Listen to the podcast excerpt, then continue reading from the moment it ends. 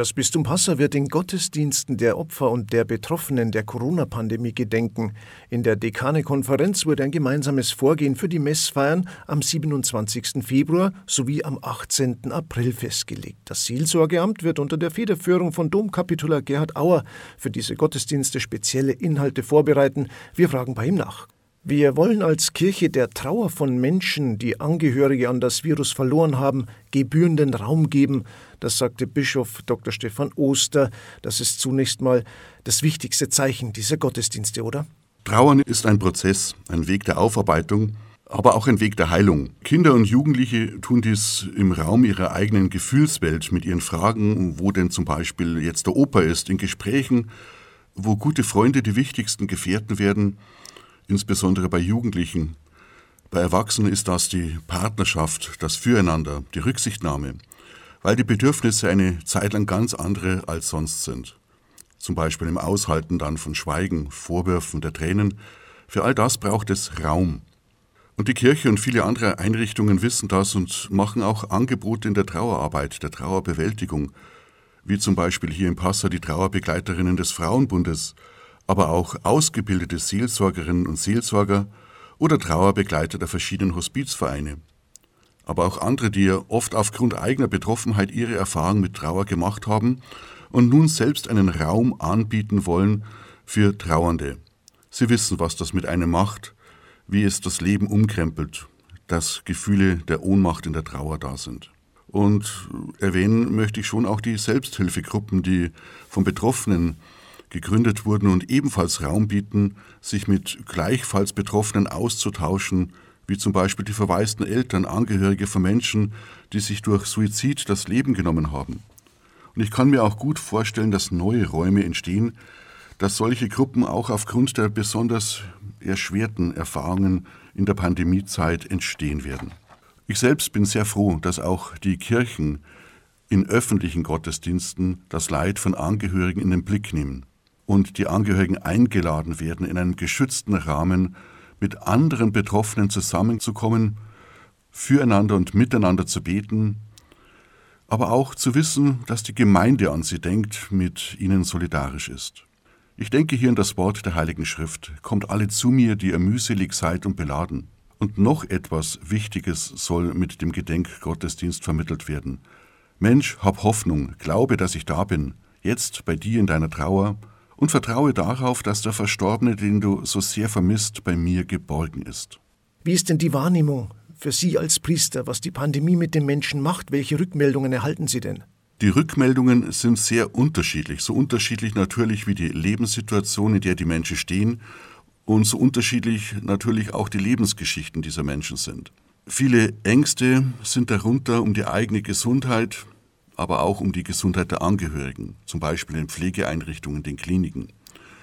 Manche berichten von ihrer Isolation, wie sie das quält, oder sind einfach einsam und äh, einfach nur froh darum, mit einem reden zu können, wenn es auch nur am Telefon ist. Andere berichten mir von Zukunftsängsten, auch um die Zukunft ihrer Kinder, von der Angst, dass das Geld bald nicht mehr zum Leben reicht, Angst vor der Kündigung im Job, Angst, dass es wohl nie mehr so sein wird wie vor der Pandemie. Andere wissen nicht mehr, wem sie glauben sollen, der Politik, der Wissenschaft oder nicht doch besser den Corona-Leugnern. Was mich persönlich sehr bedrückt, sind Berichte von einer Entfremdung zwischen Partnern, eine Entfremdung von Freunden oder noch schlimmer, Berichte von häuslicher Gewalt. Einige von diesen kennen mich noch aus meiner Arbeit als Klinikseelsorger und wenden sich deswegen an mich. Die Anrufe, die ich erhalte, lassen mir immer wieder ein biblisches Wort mit der zentralen Frage hochkommen, woher kommt mir Hilfe, wie es ein Psalmwort ausdrückt. Die Gottesdienste werden ja speziell gestaltet. Was wird jetzt hier vorbereitet, um einen passenden, würdigen Rahmen zu schaffen? Wir haben vom Seelsorgeamt aus den Pfarrgemeinden und den Seelsorgenden des Bistums eine Gottesdienstvorlage zukommen lassen, die sie dann nach freiem Ermessen für eine Eucharistiefeier am Samstag, dem 27. Februar verwenden können.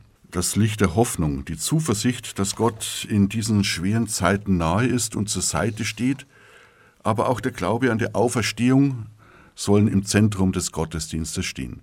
Des Weiteren steht dem Verein aus dem Referat Ehe, Familie und Kinder eine Familienandacht für zu Hause mit dem Thema Miteinander verbunden im Gedenken an die Corona-Verstorbenen zur Verfügung. Viele Angehörige und Freunde konnten sich ja leider aufgrund der zahlenmäßigen Beschränkungen beim Begräbnis nicht persönlich verabschieden.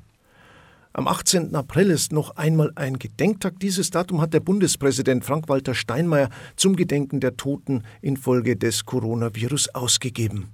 Zunächst die Initiative des Bundespräsidenten ist sehr zu begrüßen und ein starkes Zeichen der Solidarität von Staat und Gesellschaft angesichts der nunmehr ca. 67.000 an oder mit Corona Verstorbenen und deren Angehörige. An der zentralen Gedenkfeier wird die gesamte Staatsspitze teilnehmen und das Ziel, so der Staatspräsident, sei, den Hinterbliebenen eine Stimme zu geben und innezuhalten, um in Würde von den Verstorbenen Abschied zu nehmen. Er verweist bereits vorab auf die Folgen der Pandemie und sagt, Corona trifft alle, aber eben nicht alle gleich. Das Virus werden wir besiegen, aber die sozialen und wirtschaftlichen Folgen werden uns noch lange begleiten. Und für mich besonders wichtig, verlieren wir nicht die Kinder, Jungen und Alten aus dem Auge. Wie der Tag genauer im Einzelnen gestaltet wird, das ist noch offen. Sie sind ja der Ökumene-Beauftragte im Bistum Passau und eben an diesem 18. April wird ein ökumenischer Gottesdienst veranstaltet. Gerade dieses gemeinsame Gedenken der Corona-Opfer ist ja ein sehr verbindendes Zeichen, weil eben wirklich alle von der Pandemie betroffen sind, oder? Ja, das Virus hat weder Moral noch Mitleid und kennt schon gar nicht eine Konfessionszugehörigkeit. Als Christen der katholischen und evangelischen Konfession wollen daher Dekan Jochen Wilde und ich ein ökumenisches Zeichen der Solidarität an diesem 18. April am Nachmittag setzen, verbunden sein im Gebet, aber auch im Gebet für alle von der Pandemie Betroffenen. Auch Bischof Stefan Oster unterstützt diese Initiative. Domkapitular Gerhard Auer war das. Herzlichen Dank. Das Bistum Passau wird in Gottesdiensten der Opfer und der Betroffenen der Corona-Pandemie gedenken. Am Samstag, den 27. Februar, wird in den Abendgottesdiensten in dem Verein der Opfer gedacht. Bischof Stefan Oster wird dann am 28. Februar, also am zweiten Fastensonntag der Corona-Opfer, im Gottesdienst im Passauer Stephansdom gedenken. Das Pontifikalamt wird live bei Niederbayern TV und auf der Webseite des Bistums Passau übertragen. Beginn ist um 9.30 Uhr.